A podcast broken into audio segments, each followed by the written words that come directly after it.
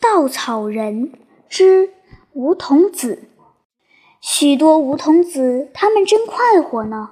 他们穿着碧绿的新衣，都站在窗沿上游戏，围着张着绿绸似的帷幕。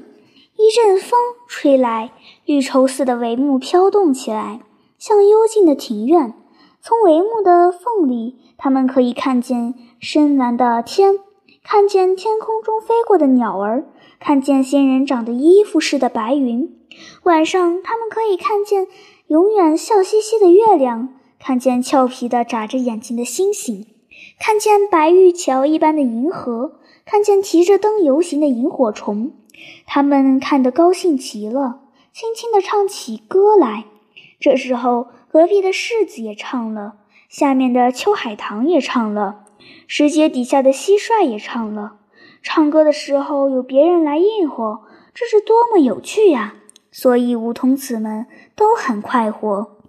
有一颗梧桐子，它不但喜欢看一切美丽的东西，唱种种快活的歌儿，它还想离开窗沿出去游戏。它羡慕鸟儿，羡慕白云，羡慕萤火虫。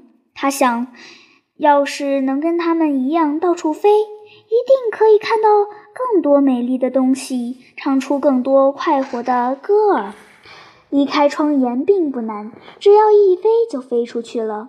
他于是跟母亲说：“我要出去游戏，到处飞行，像鸟儿那样，像白云那样，像萤火虫那样，我就可以看到更多更美丽的东西，唱出更多的快活的歌儿。”回来的时候，我把看到的一切都讲给您听，给您唱许多许多快活的歌儿。他的母亲摇了摇头，身子也摆了几摆，和蔼地对他说：“你应该出去旅行，哪有不让你去的道理呢？可是现在你的身体还不够强壮，再等些时候吧。”他心里不再作声，心里可不大高兴。他觉得自己已经很胖很结实了，一定是母亲不放他走。什么身体不够强壮，不过是推脱的话罢了。他决定不告诉母亲，自个儿偷偷的飞开去。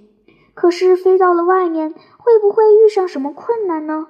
独自旅行能不能找到同伴呢？想到这些，都叫他担心害怕。于是他对哥哥们、弟弟们说。你们羡慕鸟儿吗？羡慕白云吗？羡慕萤火虫吗？你们想看到更美丽的东西吗？想唱出更快活的歌儿吗？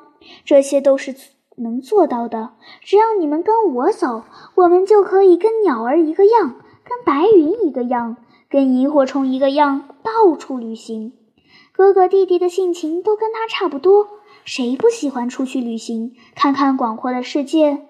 他们都拍手喊起来：“咱们快走吧，咱们快走吧！”他们换上了褐色的旅行服，站在窗檐下准备着。这时候，绿绸似的帷幕变成黄锦似的了，而且少了许多，变得稀稀朗朗的，因为太阳不热了。风从西朗的帷幕间吹来，梧桐子们借着风的力量，都想离开窗沿。大家把身子摇了几摇，还站在窗沿上。只有一颗，就是最先想要离开的一颗，独自一个飞走了。他多么高兴呀！自以为领了头，带着哥哥们、弟弟们到广阔的世界里去旅行了。他头也不回，只顾往前飞，一会儿高，一会儿低。后来他觉得有点力乏了。才回过头去招呼哥哥们、弟弟们。哎呀，不好了，他们都飞到哪里去呢？他心里一慌，身子就笔直往下掉，头脑里迷迷糊糊的，不知落在了什么地方。他渐渐清醒过来，看看周围，原来他落在田地上，一个十五六岁的姑娘正在插秧。他才想起了哥哥弟弟。他们不知道在什么时候离开了他，现在他要找他们实在不太容易了。要是找不着他们，独自一个去旅行，他可有点不敢。他们总在附近吧？还是飞起来找一找吧？哪知道他一动也不能动。他着急了，急得流出了眼泪来，向周围看看，只有一位姑娘。他想，那位姑娘也许能帮他点忙吧。他带着哭声说：“姑娘，您看见我的哥哥弟弟了吗？他们到哪里去了？请您告诉我，可爱的姑娘。”姑娘只管摘她的菜秧，好像没有听见他的话。裁完了六旗，她穿上放在田边的青布衫，两只手扣着纽扣。忽然看见了落在地上的梧桐籽，就把它拾了起来。它在姑娘的手心里，手心又温暖又柔和，真是舒服极了。她不再哭了，心里想：这位姑娘真可爱，她一定知道我的弟弟妹妹在哪里。一定会把我送到他们的身边去的。姑娘回到自己家里，把它放在靠窗的桌子上。她以为来到哥哥弟弟们中间了，急忙向周围看，却一个也没有。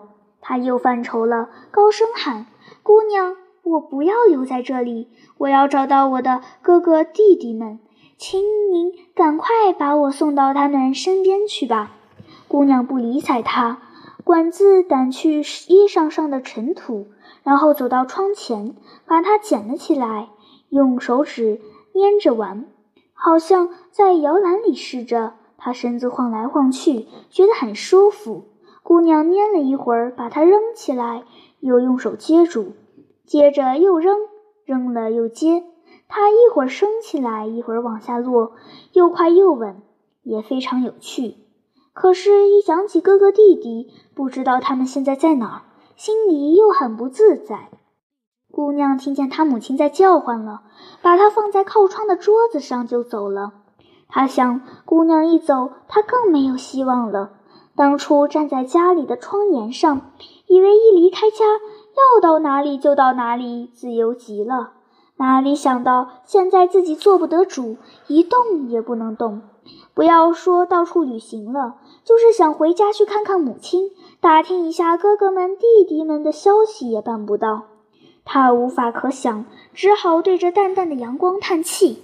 他懊悔没听母亲的话，母亲早跟他说了，等你身体强壮了，你就可以离开家了。身体强壮了，一定可以自由自在的到处飞了。可是现在懊悔也来不及了。窗外飞来一只麻雀，落在桌子上，侧着脑袋对他看了又看，两只小脚跳跃着，居且居且的叫了。他想，麻雀知道哥哥们弟弟们的消息，就求他说：“麻雀哥哥，您看见我的哥哥弟弟吗？他们到哪里去了呢？请您告诉我，可爱的麻雀哥哥。”麻雀侧着脑袋又看了看他。跳跃着，又居切居切叫了，似乎没听见他的话。麻雀听了一会儿，一口衔住了它，向窗外飞去。它在麻雀的嘴里，周身觉得很冷潮润。麻雀用舌头舔它，好像给它挠痒痒似的。它本来很渴了，身上又有点痒，所以感到很舒服。它想，麻雀哥哥真可爱。他一定知道我的哥哥弟弟在哪里，一定会把我送到他们的身边去的。不知为什么，麻雀一张嘴，它就从半空里掉了下来。不好了，又往下掉了。这一回可比前一回高得多，落到地上一定没有命了。我的母亲，她还没有想完，身子已经着地了。她吓得失去了知觉。其实她好好的。正好落在又松又软的泥里，下了几天春雨，刮了几天春风，她醒过来了，看看自己的身上，褐色的旅行服已经不在身上了，换上了一身绿色的新衣，比先前的更加鲜艳。看看周围的邻居，都是些小草，也穿着可爱的绿色的新衣。有了这许多新朋友，他不再觉得寂寞了。可是想起母亲，想起哥哥弟弟，不知他们怎么样了，心里就不大愉快。他慢慢的长大了，周围的小草本来跟他一般高，现在只能盖过他的脚背，他的身子很挺拔，站得笔直，真是个漂亮的小伙子。小草们都很羡慕他，跟他非常亲热。他们说：“你是我们的领袖，你跳舞的时候我们也跳，你唱歌的时候我们也唱。可惜我们的身子太柔弱，姿势不如你好看；我们的嗓门也太细，声音不如你好听。这有什么要紧的呢？我们中间有了个你，你是我们的领袖。”他感谢小草们的好意，愿意尽力保护它们。刮狂风的时候，下暴雨的时候。他遮掩着小草们。有一天，一只燕子飞来，歇在他的肩膀上。燕子本是当邮差的，所以他心里很高兴，就写了一封信交给燕子，说：“燕子哥哥，好心的邮差，我有一封信是写给母亲和哥哥弟弟们的，可是我不知他们在什么地方，请您帮我打听吧。打听到了，就把我这封信给他们看看。”让他们都能看到，最好能带个回音给我。谢谢您，好心的燕子哥哥。燕子一口答应，把信带走了。没过一天，燕子背了一大口袋信回来，对他说：“你的信来了，他们都给你写了回信呢。”他快活的不知说什么好，只是嘻嘻的笑。先拆开母亲的信，他看信上说：“得到了你的消息，我很快活。”我现在很好，你的哥哥弟弟跟你一个样，也到别处去了。他们常常有信来。现在告诉你一件事儿，你一定会喜欢的，就是你又要有许多小弟弟了。他拆开哥哥们的回信，下面就是他们信上的话。那一天，你性急，独自一个先走了。没隔多久，我们也离开了母亲，现在住在一个花园里。我离开了母亲，落在人家的屋檐上。修房子的工匠把我扫了下来，我就在院子里住下了。有趣的是，我到过一位姑娘的嘴里，才停留了一分钟。